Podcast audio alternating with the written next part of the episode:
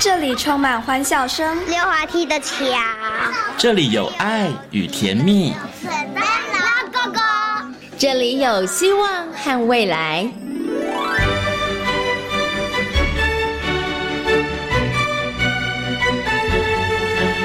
遇见幸福幼儿园，遇见幸福幼，遇见幸福幼，遇见幸福幼儿园。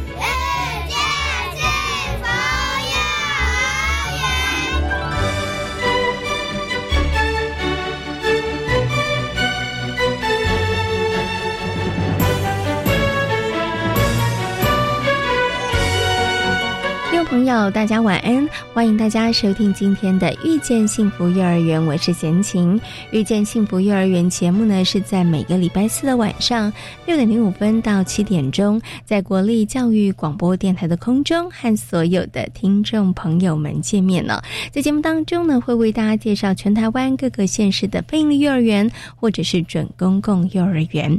在今天幸福幼儿园的单元，要为大家介绍的是由财团法人三。之三生命教育基金会所承接办理的前山非营利幼儿园，那前山非营利幼儿园呢是位在南投的前山国小内哦。那么在今天的单元当中呢，为大家邀请到了呃许义平园长来到空中，跟大家来分享园所的教学理念跟特色课程。那么在大手牵小手的单元当中，为大家邀请到的是奇威儿童专注力中心的执行长。廖生光老师，光光老师呢来到节目当中，跟大家呢好好来谈谈幼儿语言发展的历程哈。很多的爸爸妈妈呢，对于自己的孩子什么时候会说话，然后能够说多少话，其实是很关注的哈。那其实孩子的语言出现问题背后的原因都不一样哦，所以呢，爸爸妈妈必须要对症下药，才能够让孩子开口侃侃而谈哦。那马上呢，就进入今天大。手牵小手的单元，来听听看光光老师怎么说。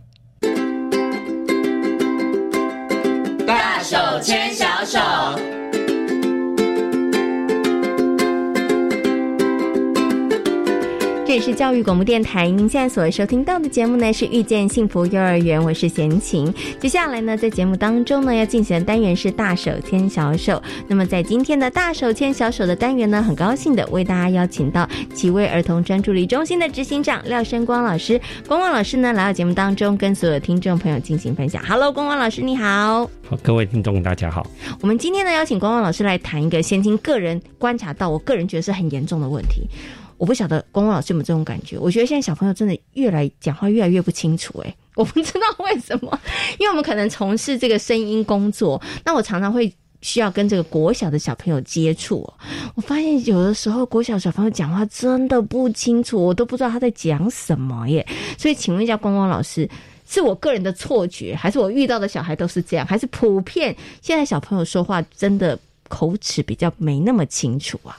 哦，这大概可以分成两个部分哈。第一个部分来说，应该是说，呃，就是短时间的影响，哈，那就是因为刚好疫情的关系，我们大家都戴口罩嘛，太少练习了。好，对，所以那个小孩子讲话哈，那个嘴型变化如果不是很明确，嗯哼哼，哦，那他讲话就有点有点像糊糊的。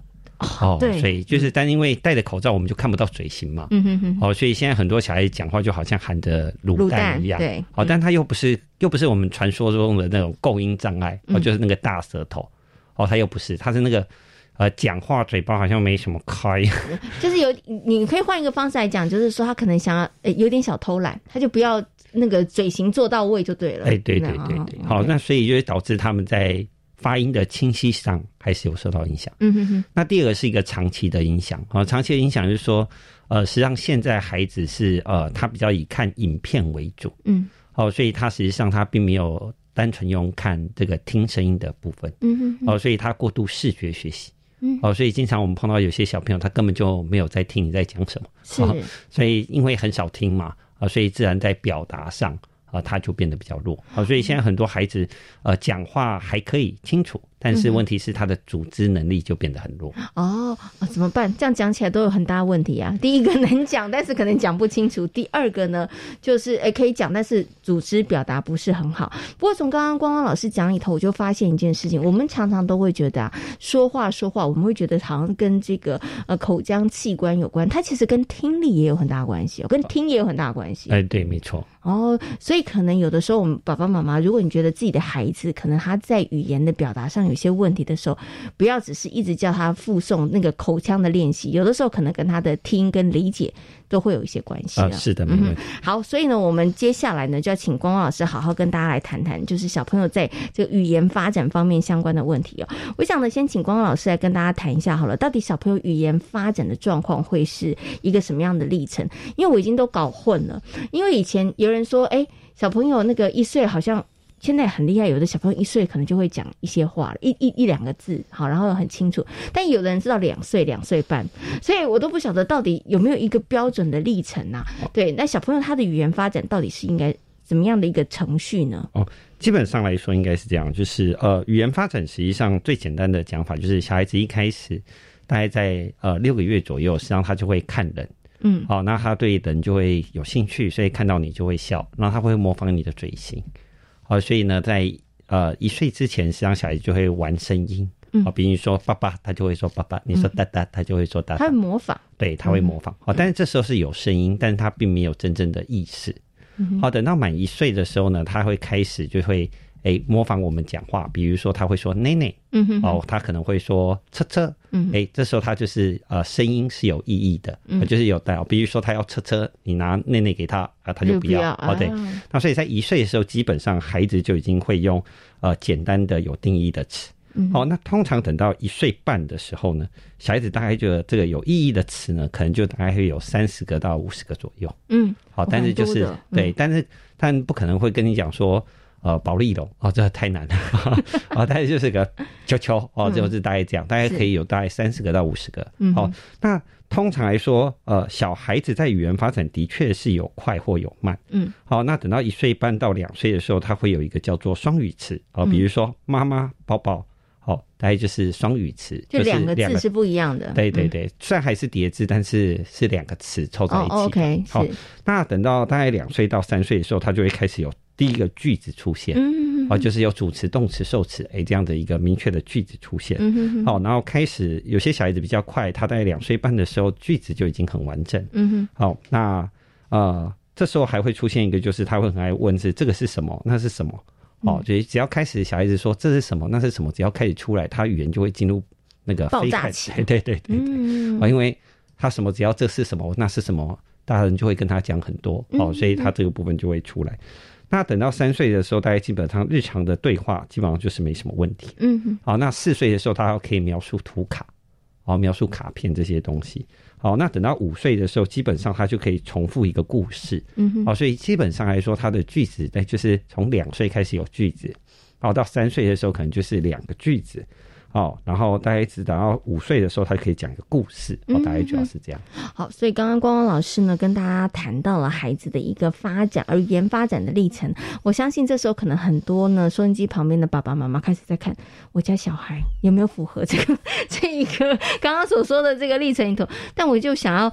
回过头来，请问一下光光老师，可是真的有的小孩，我们刚刚讲，比如说一岁半的时候会模仿啊，哈，然后有一岁半有三十个到五十个词，但是真的有小孩到两岁以前，真的很少很少讲话，哎，所以这个时候爸爸妈妈到底要不要赶快带他去看医生，还是要相信那个？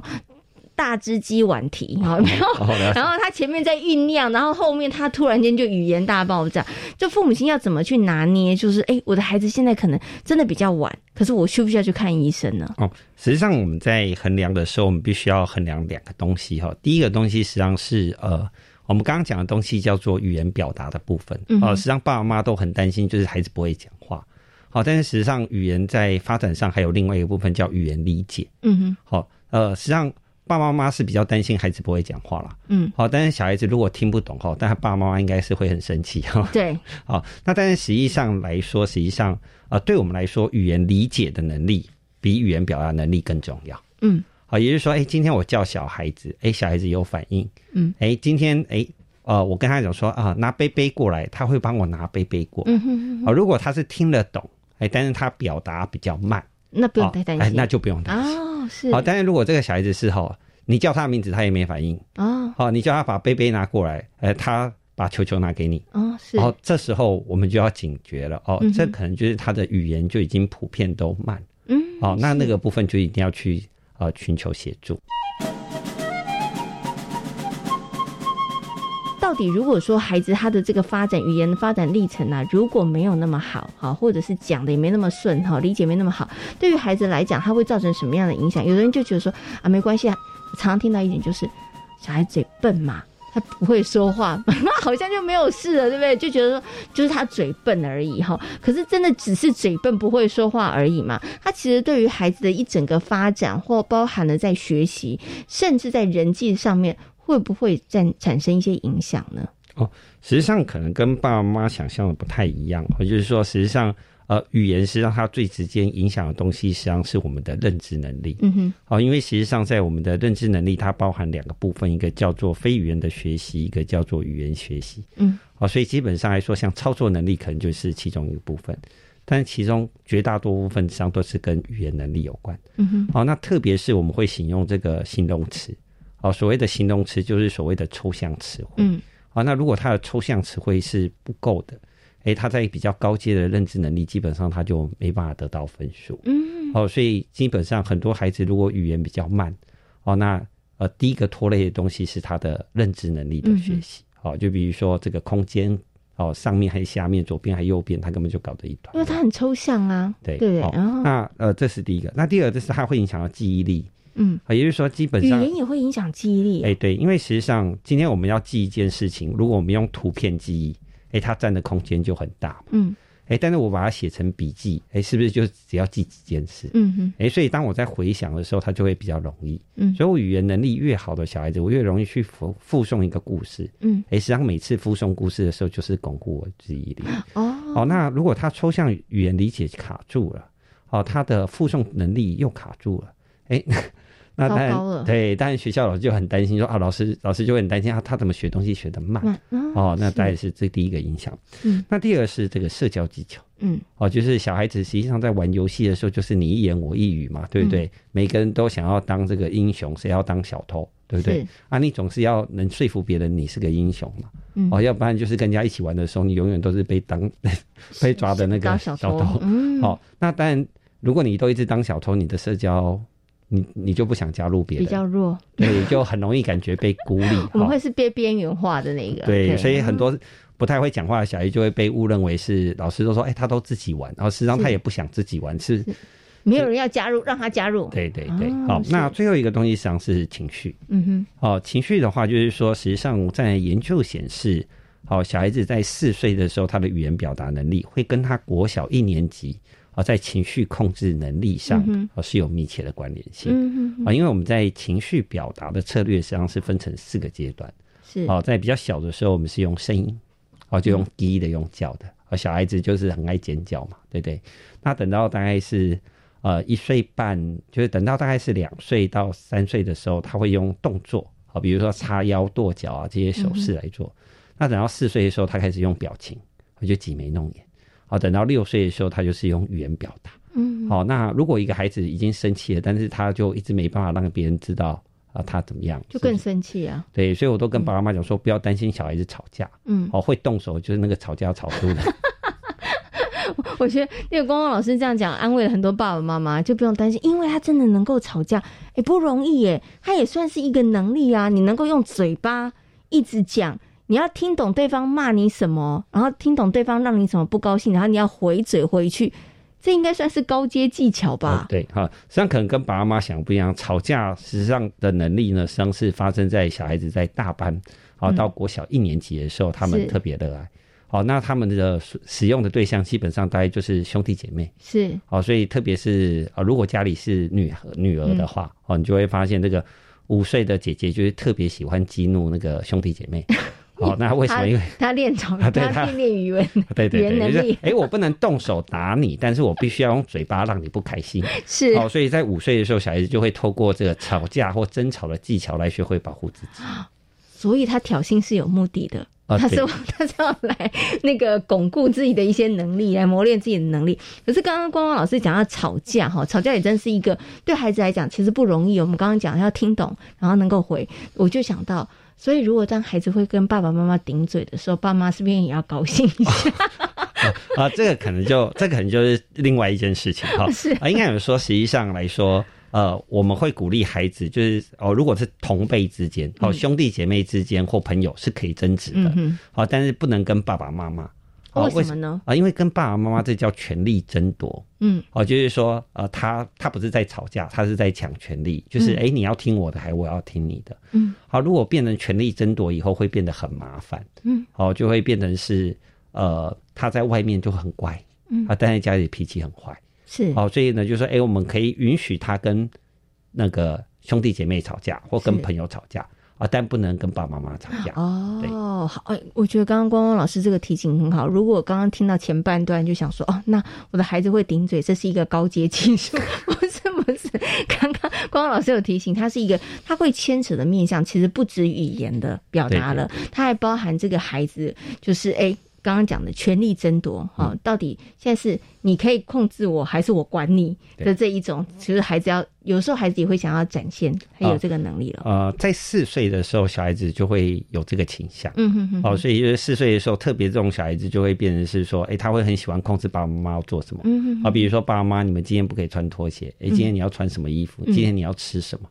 哦，那那个时候实际上是要跟孩子做坚持的。是。哦，要不然等到后来。等到青春期的时候，他会很难带哦，因为因为你都把权力送给了他嘛，对对不对？好，OK，好，所以这个是要特别提醒爸爸妈妈的哈，在孩子的这个语言部分。那所以刚刚呢，光光老师有提到，如果孩子的语言发展出现一些状况的时候，包含了在孩子的认知，简单来讲就是学习上面会有一些状况，然后再来他的社交上面也会出现状况，然后还有他的情绪，他可能情绪控管就是有苦说不出，哈，就是或者是呢心里有怒。说不出，那他就会开始寻求别的方式了。你就会发现，他可能在，比如说易怒啦，或是摔东西啦，或是打人，他可能就会出现这样的行为哈。所以，真的要注意孩子的这个语言的发展，要不然真的会衍生还蛮多的这个问题哦。可是，我接下来想请问一下光光老师哦，就我们刚刚提到了。呃，可见的就是孩子的一个好的语言发展来讲，对他来讲是很重要的哈。可是以普遍来讲，现在孩子他们的语言发展的问题到底是什么？我刚刚前面讲的是，我觉得，哎，我听到小学生就讲话卤蛋不清楚。你刚刚讲短期跟长期，可是除了我们刚刚讲的说不清楚之外，其实现在的孩子他们可能普遍语言发展上的大部分的问题会是什么？有哪几个面向？大概基本上，我们大概可以分成几个，好，就是目前现在会比较多出现的东西，大概就是我们讲的，就是讲话讲不清楚，那个叫构音问题，是，啊，就是说他的构音比较不清晰，好，那是第一个。那第二个比较常见的东西是口疾，嗯，好，口疾，口疾实际上是在讲话的时候他换气不流畅导致的，嗯，哦，这也是紧张吗？呃，跟紧张会有关联性，嗯哼，哦，就是说如果这个孩子比较容易紧张，那他的语唱可能会受到影响，嗯哼，好，那。像爸爸妈妈不要太担心，因为基本上如果是小男生，好，通常在两岁左右的时候，他会有一段时间很容易出现口疾。好，那主要是因为他想要讲的东西跟他舌头动作没办法搭配。嗯，好，比如说他的舌头啊，一分钟只能讲七个字，哎，但是他大脑想到一分钟要讲到十五个字，嗯，哎，那个那个速度没办法跟上，没办法配合。对，所以是不是过了那个时期，他就会好了呢？通常来说，如果是呃。口疾实际上，小孩子、小男生很容易在两岁多到三岁多，因为语言突然爆发的时候，哎，出现想说，对对，出现暂时性的。好，这时候爸爸妈妈不要刻意的去提醒他，因为他越紧张，他反而越容易口疾。啊，对，你就当没事，就是当没事，然后就让他慢慢讲，对，然后就慢慢，除非是他每一句话都口疾了，要不然不要。好，那你越高压，实际上他口疾的风险会越越厉害。好，那呃，再来，目前来说比较多的小孩子是那个呃，听话都只听一半。嗯，哦，这是我们目前碰到最多的。但是为什么孩子听话听一半是没有耐心吗？哦，那主要不是，他主要是哦，他实际上主要是因为他在那个听觉记忆广度不足导致的。嗯，哦，因为以前我们可能听东西的时候，呃，就比如说像最以前我们最常碰到的东西是这样，就是哎，人家打电话过来说你妈妈在吗？你就说我不在，好，他说那我留一个电话号码，嗯，哎，他就说二七零零二八九九，哎，我就要赶快把这个二七零零二八九九背起来，是，好，然后跟妈妈讲，妈妈刚刚有一个人打电话来，啊，电话嘞，好，我们就会附上，对对对，好，但是因为现在的人都不需要记忆电话啊，好，那我们现在需要附送的东西很少。是，好，所以基本上很多孩子都懒得附送，嗯，对不对？你看，像以前我们都一定要背电话号码，嗯，现在不用，现在就不用嘛。所以小孩子就算听觉记忆比较短，哎，我们也不晓得，因为他没有练习了，对，他就没练习。因为小的时候，像我的小的时候，就像光光老师说，因为我们没有那么多可以手边什么呃录音啊，手机可以录音啊、拍照，所以我们就可能要靠记起来之后，然后说出来。对对。然后那其实他这个也是一个练习。对。所以是不是现在孩子缺少了这一段的历程，所以他们其实。就没办法听话听完整，因为他也没这个需求嘛。他觉得说，我有没有听完也没关系，是这样子吗？就应该是说，实际上他在我们说他在听觉附送的练习的机会基本上是很少的。嗯哼哼。好，那基本上是没需要了。嗯。我觉得如果我们没刻意，我们没有这个环境。嗯哼。好，所以这种小孩就变得很好。就是你跟他讲超过十个字以上。哎，没听到啊？对他就会漏听一两个字，是啊。但是小孩又很爱面子嘛，对不对？你问他说你有没有听清楚，他就说有。哦，但是附送的时候就 一团乱。哦，那爸爸妈妈就会觉得你那么会说，嗯，觉得哎，你讲话可以讲二十几个字啊，你听。啊，怎么听这十个字后面就不记得？嗯，我们就觉得他就是不认真，然后我们就处罚他。是，好像这个东西对孩子来说帮助并不大。哦，所以他不是不认真，是他的听觉的记忆上真的没有练过。对，所以他真的记不起来啊。但是他视觉记忆又练太好。哦，哎，一看就记得得，所以我们就会火气很大。是啊，如果他视觉记忆又差，听觉记忆又差，哎，我们就会啊就没关系嘛，反正他就是神经学习稍慢一点的。对，那我们就会包容他。是是。那现在很多小孩子是呃，因为他的听觉记忆他没有额外的训练或培养，哦，所以导致他在听话就经常只听一半。哦，那大人听话听一半也是这个状况吗？大人听话听一半，大部分是分心的，喜欢玩手机要分心的。哦，大人听话听一半是分心，所以大人就用自己的去解读，就觉得说啊，我为什么会听话没有听清楚啊？因为我那时候在做什么事，所以你也就很自然而然觉得说，孩子听话听一半就是因为他不够专心，他分心。其实不是，刚刚光光老师讲，孩子听话听一半不是他分心，当然有一些孩子可能到后来他是，可是刚开始的时候是因为他在这个部分上面听觉上的记忆。其实是不够的，所以如果以趋势来说，就是目前孩子，就是比如说，我们应该等到呃国小一年级，然后，就是七岁的时候，小孩子应该可以附送十二到十五个字。嗯，好，但是实实际上目前来说，那个很少，对，就越来越短。嗯，我觉得这几年，像今年一年级，大概十个字到十二个字。嗯，哦，但也不用太担心，以后大家都如果都短的，那个短的就正常。可是我们就很担心啦，所有的人讲话都只听一半怎么办？我们我们每一个人都讲话要不断不断的重复 repeat，他才会记住了。对，所以比如说像我们在观察孩子在听觉理解的时候，实际上我们有一个很重要的指标，就是在三岁的时候，小孩子应该是可以有三步骤指令的理解。我觉得我今天跟他讲三件事，他可以记得这三件事。好，但是如果他的听觉记忆广度就只有八个字，那他一辈子都没办法做三件事。嗯嗯，所以我们就很容易觉得，你看他就是不专心嘛。你看他为什么做前面两个又忘记第三个？哦，很容易被误解。嗯，所以这个部分上面其实真的要训练。然后刚刚光光老师讲哈，大家想说，哎，那强化孩子的听觉记忆是不是？我每讲一句话就来，我刚刚讲什么附送一次，这样会太无聊。所以刚刚光光老师说，我们其实可以透过跟孩子说指令，一步做，二步骤，三步骤，你看他能做到哪里？他能不能全部做完？其实这也是一个很好的检视的方法。啊，对，对你就会知道说，哦，孩子他在听觉的部分上，听觉记忆的部分好不好？哈，好。所以刚刚有提到了，现在孩子普遍呢，听觉上面会有的，呃，就是在说话上面的问题。第一个就是构音方面的问题，然后再来就是呢，可能是口疾的问题，然后再来就是呢，听话听一半。哈，好，那可以去检视一下家里面的小朋友可能是什么样的状况。哈，但是有状况你也不要紧张。因为我们会慢慢来跟大家谈，到底在孩子说话的部分上面，家长可以怎么样来协助孩子？哈，好，那今天呢非常谢谢光光老师在空中跟所有听众朋友所做的精彩的分享，谢谢光光老师，谢谢。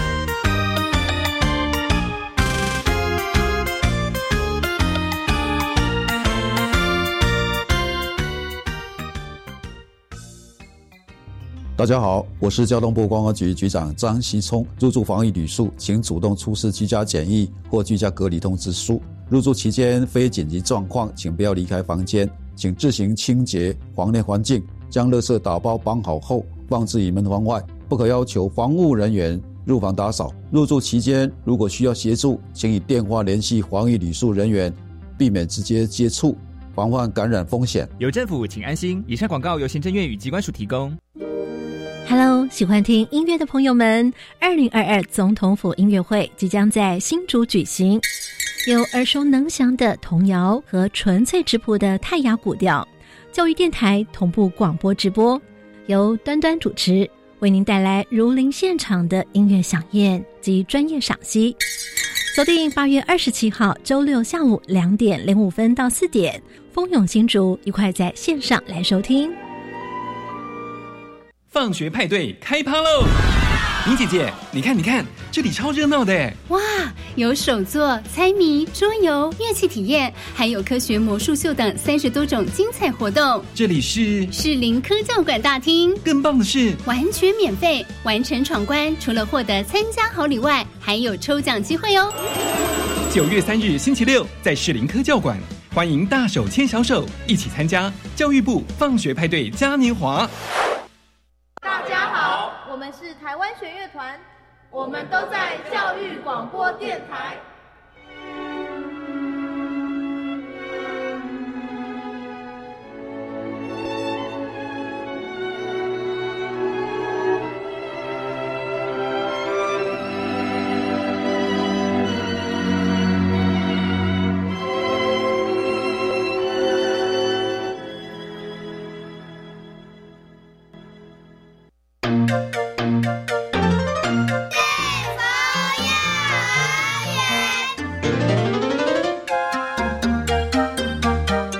是教育广播电台，您现在所收听到的节目呢是遇见幸福幼儿园，我是贤琴。接下来呢，在节目当中要进行的单元是幸福幼儿园。今天幸福幼儿园呢，要为大家来介绍的是位在南投前山国小内的前山飞营利幼儿园。前山飞利幼儿园呢，利用自然环境生态的优势啊，将这个人跟环境的部分做了很充分的结合和发挥哦。那我们接下来呢，就来听听许一平园长跟大家来分享园所的教学理念，还有特色课程。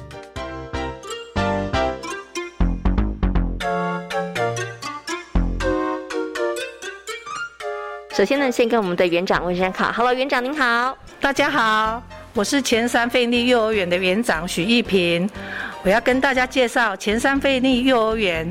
位于南投县竹山镇的前山国小里面，呃，我们是委托三之三生命教育基金会所办理的一个园所，创立于一百零七年的九月三号，是三之三生命教育基金会在南投，呃所承办的第三所非营利幼儿园。目前呢，我们的招生有一百零六位小朋友，然后有分成四个班，大中小幼。那老师的部分就有十三个教职员工。非常谢谢园长呢，帮我们做了很棒的这个背景资料的这个说明哈。不过我想呢，是不是可以请园长来跟大家谈一下哈？就是呢，前山飞利幼儿园，刚刚我们有讲，它是位在南投的前山国小内嘛哈。那其实呢，先请走进这个幼儿园的时候，哇，我觉得很惊讶哈，因为很也很惊叹，因为这个幼呃这个呃整个场地其实非常大，然后前山国小也非常大哈。那我想是不是可以就先就我们所在的这个地理位置哈，我们有哪些优势，有哪些特点，先帮大家做一下说明好不好？呃，我们前三费力幼儿园，因为它主要是坐落在呃山区。我们操场看出去就是一片很大的那个。一座又一座的山，然后在校园里面有非常多的自然生态，包括呃大家所熟悉的树很多，就有很多的小松鼠，还是大家会看到校园里面总是会出现一些呃黄鹭或者夜鹭。那除了这些之外，我们还可以看到黑冠麻鹭，啊，甚至我们学校还有猫头鹰，就是菱角鸮的部分，啊，在这个地方真的自然生态非常的多，还有我们孩子有。又很喜欢去抓昆虫，因为学校里面有种了光蜡树，所以小朋友每年的六月五六月的时候，他们就会在校园里面去寻找呃独角仙的踪迹，这是我们学校蛮大的一个特色。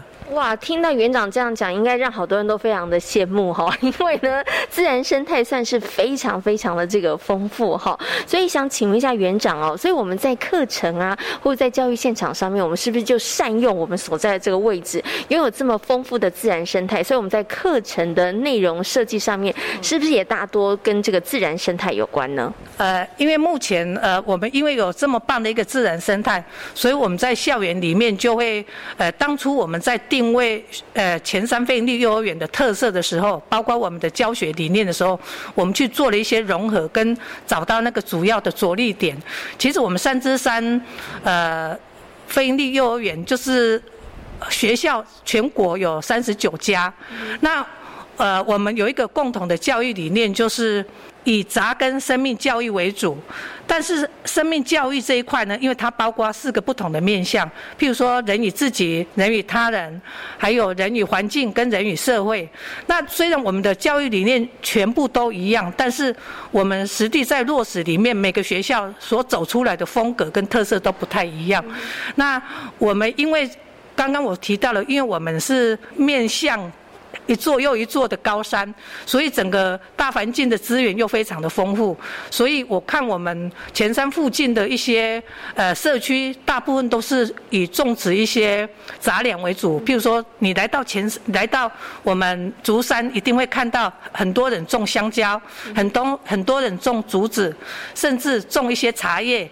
好，这些都是我们在竹山看得到的一个大自然的一个景色，所以我们当初要定位我们，除了我们三之山的这些教育理念之外，我们希望可以再为我们前山，呃，再多加入一些不一样的元素，所以我们就呃，因为有这样一个大环境的指引，所以我们就着重在人与环境的爱护土地及尊重大自然这一块，然后。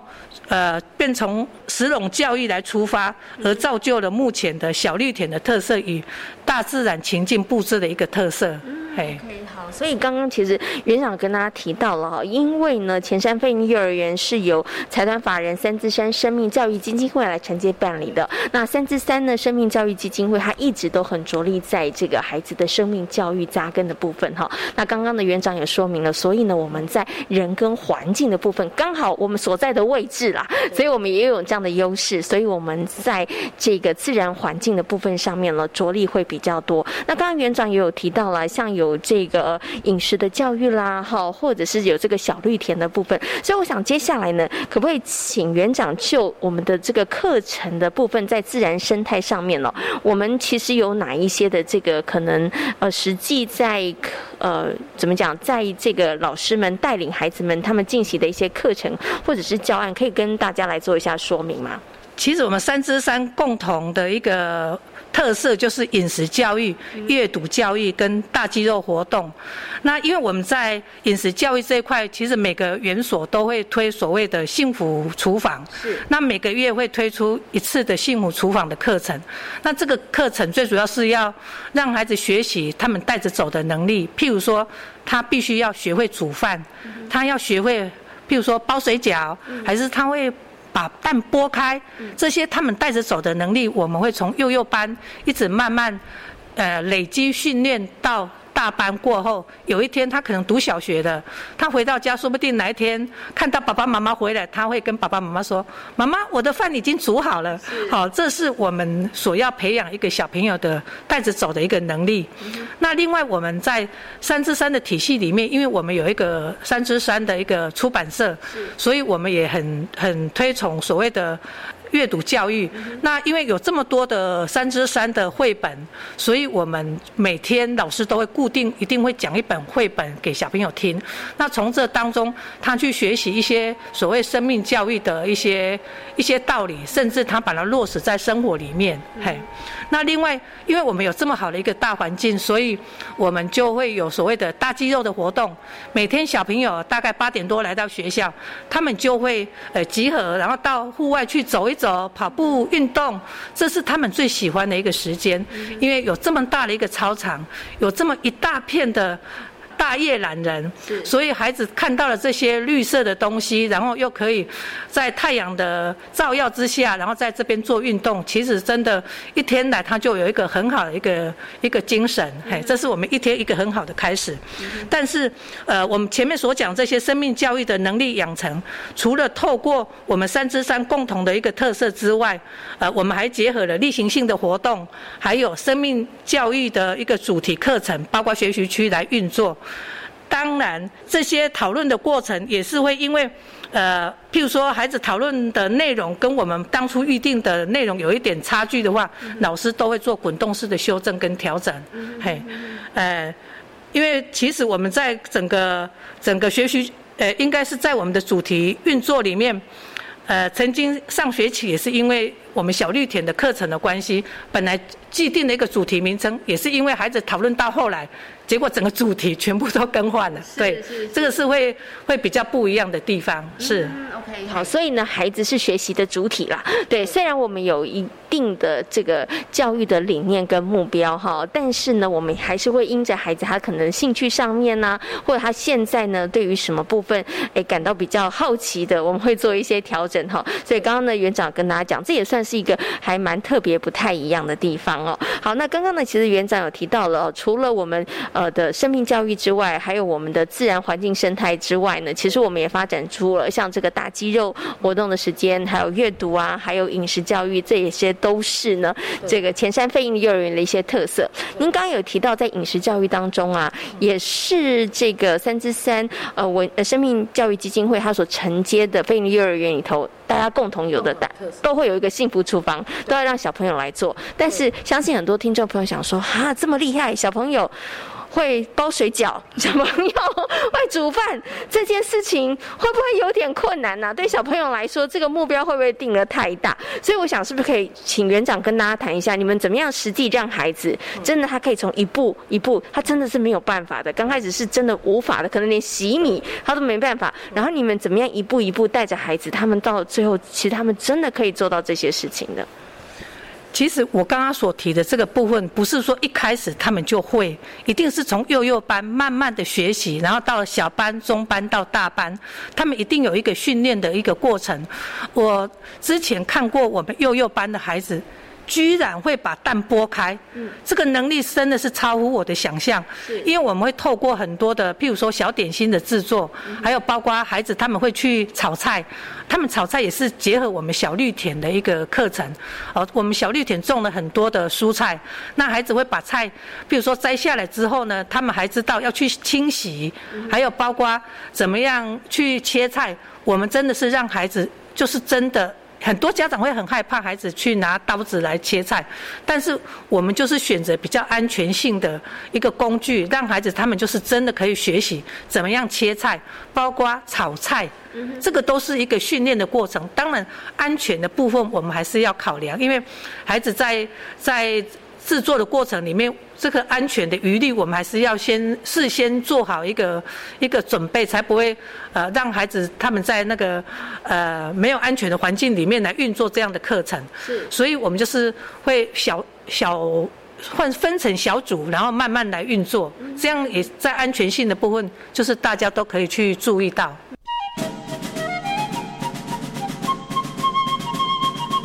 我刚刚有听到一个重点。连幼幼班都要开始训练，是不是？剥蛋，连幼幼班都会把蛋壳剥开，我觉得这个好难嘞。对啊，很厉害。因为他还要把它敲破，因为我也有看到小班，他们有的不太会，他们一敲，然后整个蛋就捏在一起了。是。可是他居然有幼幼班的孩子有办法把它敲开，然后又把它剥开，我看了真的那个当下。不知道是惊讶还是要惊喜，所以就告诉我们，其实孩子的能力有的时候真的超乎大人的想象。对，哈，所以你只要给他一个舞台，你给他机会，他其实那个能力就会展现出来。那如果孩子能力还不到，没关系，并不表示孩子不会，只是过去他没有机会让他练习。对你只要有机会让孩子练习，他们其实就可以把这个能力展现出来了。哈，好，我们刚刚有提到的是这个饮食教育，那另外呢？刚刚园长提到，因为我们拥有一个这么棒的自然环境，哈，整个空间非常的大，而且呢，在这个校园当中也有非常多的呃动植物的生态，哈，所以我们也有这个大肌肉活动时间哈，对于孩子来说，每一天在这样子很棒的环境当中，我觉得真的就被唤醒吧。然后可能在这个学习上面也更加的有这个活力哦。可是我想请问一下这个园长，因为我知道好多的园所也都有大肌肉活动时间哈。对，那所以以前山飞营的幼儿园来说，我们的大肌肉活动时间里头，我们会不会特别做一些什么样的设计？然后可能跟我们的自然环境生态，跟我们拥有这么好的环境，然后做一些结合。比如说，小朋友，我们今天来找找什么植物之类的，有没有做一些这样子的设计，让那个大肌肉活动时间不是看起来好像只是单纯的来做体操啊、跑跑步啊、散散步而已？其实，在前三里面，我们有四因为四个班，所以他们每个学期。班导师就会规划，我这个学期里面，我要让孩子在大肌肉，还是说在平衡平衡的部分，还是说在呃感觉统合的部分，要达到什么样一个目标？老师就会去规划什么样的活动，去达到他预定的这些目标。所以小班一直到大班，他们的能力都不一样，所以老师规划出来的活动也一定是不一样。那当然就是我们就是会。让孩子最主要是会在户外，因为户外有这么好的一个大操场，他们一定就会在户外来运作。那有时候碰到，譬如说天气不好，有有下雨的情况下，他们就会进到我们教室里面这一间多功能教室来使用，甚至学校的一个走廊，因为我们走廊真的非常的宽敞，所以。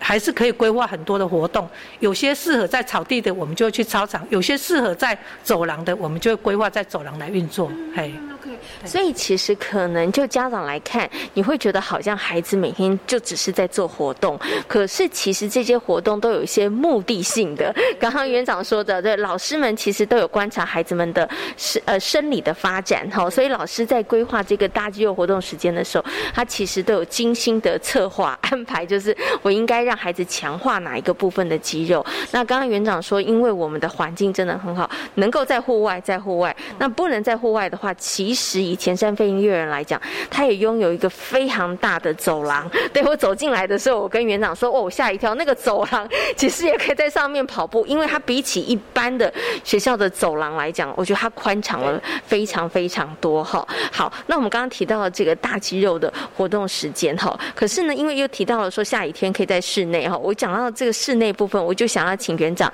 接续来谈一下。因为我走进来之后啊，园长说：“先进，你有没有仔细看？我们发现我们这边到处布置都是自然的元素哈，这个其实也是跟我们的环境有很大关系。所以我们在整个教室跟呃包含了教室外的这个环境的营造氛围里头，也跟自然有很密切的这个连接。”呃，因为我们主要是强调以大自然为伍这样的一个概念，所以我们教室的布置会跟一般幼儿园会比较不一样。是很多幼儿园会用一些纸张类的东西来布置，但是我们学校就是全部的布置的那个素材都是以自然素材为主。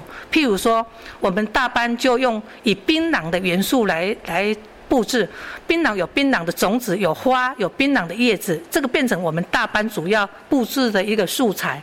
那中班它全部都是用用。竹子的叶子，好，他们来布置。那其实你们会想象得到，说叶子怎么去布置，就出就是只是一些叶子而已。但是其实你看到老师们的创作跟孩子们的创作，真的会有一些惊喜哈。那到小班的部分，他们全部都是用呃树枝来布置。那幼幼班是用香蕉叶。那我要跟大家分享一个小笑话，就是当初我们有新老师呃进到这个幼幼班来任教，然后他就跟我说：“园长，你要我们布置的用香蕉叶。”有没有课本可以参考？我说没有哦，诶，全部都是这些想法都是在你的脑袋里面哦，你要去，你要自己去发挥创意哦。然后他说这样很难呢，诶。很难有一个什么具体的创意出来，但是经过大家彼此的互相激励之下，没想到大家做出来的成品都很让我们惊艳。这些全部都是用自然素材来制作的。那当然，我们不是只有教室走廊，连包括我们的户外的小绿田的部分，我们就是让家长或者来宾走到我们学校，他就会看到全部都是呃以自然素材的东西为主，然后。我们连下学期我们所要规划的溜滑梯，因为刚好这个学期溜滑梯有一点状况，所以全部要换新。我们连溜滑梯都要用连结合大自然的素材去做一个结合，所以来到我们学校，真的你看到的就是全部都是大自然的一个氛围，包括我们小绿田所种的这些花花草草，像我们有种的芳香万寿菊，我们也把它，譬如说它成熟之后，我们就把它。把它呃剪下来，然后把它变成是干燥花，然后最后我们也把它布置在走廊上。除了它可以延续它的生命之外，另外还可以美化校园，而且还有防蚊的效果。我觉得是真的是很棒，嘿，是。一举数得，好，所以其实孩子们真的不只看到那个眼睛，你会看到一些丰富的动植物生态。其实你走进室内，其实也可以充分的感受到。而且我觉得刚刚听园长这样分享，我觉得更难能可贵的是，这个是老师跟学生，我觉得他们还要发挥他们的创意跟想象力，如何利用自然素材，然后来做布置哦。有槟榔花的啦，有香蕉叶的，非常非常特别。不过。当然也是因为我们所在的地理环境位置，所以我们拥有这样的优势哈。但是呢，我想要接续刚刚园长所提到的那一个笑话哈，就是老师说，哎，有没有什么那个教材可以参考的时候，我就有一个问题想请问一下园长，因为可能真的博士有这么多的老师，他们都懂得植物啊，或是动物的这个生态。可是，在前山飞鹰幼儿园，你看，包含了环境布置，包含我们的课程的部分上面，包含您刚刚一直提到的这个小绿田，它其实都。跟这个动植物生态、自然环境有很密切的关系。那可是老师他可能不是这样的背景哎，所以老师进来之后，会不会在教学上面他们会有一些困难，或者是有一些瓶颈呢？一开始确实真的老师会碰到瓶颈，所以老师他们在布置教室的时候，呃，他们一定不敢自己马上动手，因为他动手下去。可能跟我们预计的目标会有一点落差，所以通常我们要布置教室之前，我都会先让老师先思考，你们要用什么素材来当成你们的元素，然后他们想完之后，必须要跟我讨论过，讨论完他们要怎么制作。当然，我来前三的第一年，我也碰到老师，那当初我有跟他说，你可以用绳子把它把这个白这些自然素材给它挂起来，没想到我一讲完，我回到办公室。当我再回去他们教室一看的时候，他是用塑胶绳全部挂起来，我看的真的就是傻眼了。我就有跟他分享说，你想一想，除了塑胶塑呃塑胶绳之外，还有没有其他更接近大自然的元素可以去布置？我们就是这样一步一脚印，带着老师跟着我们一起成长。然后后续从第一年第一学期到现在，已经进入到。第三年了，所以老师已经比较有具备这样的一个先辈知识，所以从刚开始的老师对大自然的环境，并不是那么想要去投入，到现在每天都必须要投入，所以我们整个呃带动的氛围就是从。园长本身要先做起，然后带着老师，老师也要跟着学，老师再带着孩子，全校一起来。啊，除了到孩子还不够哦，一定连家长也要一起来。所以，我们小绿田就是老师，还有小朋友、家长，包括社区，全部一起来，一个很好的例子。这里是教育广播电台，您现在所收听到的节目呢是遇见幸福幼儿园，我是贤琴。接下来呢要进行的是节目的最后一个单元——亲亲小宝贝，为大家邀请到了叶嘉青老师来到空中跟大家介绍绘本。今天呢，叶嘉青老师要介绍的绘本呢叫做《我想要一只狮子》。亲亲小宝贝。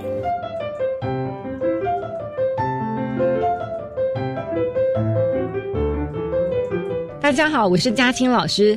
今天要和大家介绍的绘本是我想要要养一只狮子。呃，这本书呢，它的适读年龄是两岁以上。那选这本书的理由是因为哈，我们知道同理心的养成哈，对于孩子的社会情绪发展还有人际关系的和谐非常的重要。那阅读我想要养一只狮子，能够提供孩子机会，让他们能够设身处地的去理解别人的言辞还有想法。啊，也能够和别人产生一些情绪的共鸣。呃，主角呢，他这个叫做修尔，好，他和妈妈之间呢，就是很好的示范。他们呐，互相能够了解对方的想法，而且呢，非常的尊重彼此，哈。呃，给对方互相的都有一些自主和思考的空间。最后啊，在这个互信和互谅还有爱的基础下，达成了协议。那这个故事大家可以发现，就是说他是用一些充满惊喜还有这个诙谐的方式，让孩子去了解这个修尔怎么样使用一些谈判的策略去说服他的妈妈，最后呢实现他的愿望。其实哈，这个修尔他一开始就已经决定了要养什么宠物，但是呢，他偏偏却留下了玄机。引起了我们这个小读者一连串的好奇还有想象。那透过了他这个具体俏皮的描述，哈，修尔就提出了狮子、河马、猴子啊等等这五种不合乎妈妈理想的宠物。而且哈，大家会发现他很有趣哦，他会刻意的去夸大他们可能会带来的一些灾难啊，例如说养山羊可以陪自己一起偷吃零食，养鹦鹉可以陪自己偷偷的。学骂脏话，好让小孩就会怀疑说：“哎，修尔他的这个动机到底是什么啊？”啊，直到这个故事最后哈，他的结局是很欢乐，而且是双赢的一个情况哈。小读者们才恍然大悟，原来修尔他是有策略的哦，他非常的聪明。那这个故事啊，除了呃这个很热闹的情节，里面也蕴含了这个温馨的啊这个亲情。因为妈妈和修尔，他们总是很耐心的去聆听对方，看起来好像是随意的啊，这一些念头还有这个应答，实际上啊，他们确实有考量对方的立场，然后表现出这个体贴的行为。像这本书哈，我们在欣赏它的图像，也会发现它是利用这个绚丽奔放，还有工整柔和的这个跨页互相的交错，对比出这个修尔的活泼感性。妈妈就显得非常的谨慎理性。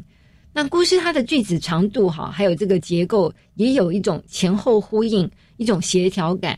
好，它的句型词组，好，它这个当中有一些重复，然后有一些变化，有一些熟悉，有一些预测性。那像这样子的这个文本哈，它还有利用了好以上我们所讲的一些技巧以外呢，它字体的这个大小变化和这个音效，还有这个情绪的起伏。好，都非常的适合孩子去慢慢体会，而且呢，能够反复的放声朗读，去感觉它这个图和文合奏之间的一种流畅，还有节奏感。那针对这本书哈，一些亲子共读的建议是，呃，我们可以针对这个修尔和妈妈谈判哈，他所提出的一些问题，和孩子做讨论，啊，帮助孩子了解怎么样发挥同理心，好达成双赢的结果。例如说，我们可以问小朋友：“诶，修尔他用了什么方法去说服妈妈养呃这个小狗当宠物啊？而且让妈妈感觉自己被尊重。”好，或是也可以问孩子说：“你觉得妈妈和修尔想要知道什么？你喜不喜欢妈妈的处理方式呢？为什么？”好，像我们这个讨论的重点哈，主要是要引导孩子去了解修尔的妈妈为什么会采纳修尔的意见和决定，也请孩子。好好的想一想，自己是不是也曾经经历过类似的谈判情形呢？那结果还有感觉是怎么样啊？此外呢，我们也可以去问一些问题，来加强孩子的专注力，啊，增进他们的逻辑思考，还有读写的能力和他的自主性啊。例如说，我们可以问孩子：当修尔向妈妈提出了养宠物的要求时候，前后总共提出了几种动物？你还记得吗？而且啊，要请你照顺序说出来，并且呢，要描述他们的行为特征和可能造成的灾难，或者是你可以问孩子说：如果你想要养宠物，你要养什么？为什么？你计划如何去说服你的爸爸或是妈妈呢？运用这些问题，其实我们可以让孩子哈提出他生活经验中可行的一些方法。那如果孩子提出来的方法不是很具体，或是不是很实际？我们也可以呢，从旁去协助他们。这就是我今天和大家介绍这本书。好，谢谢大家。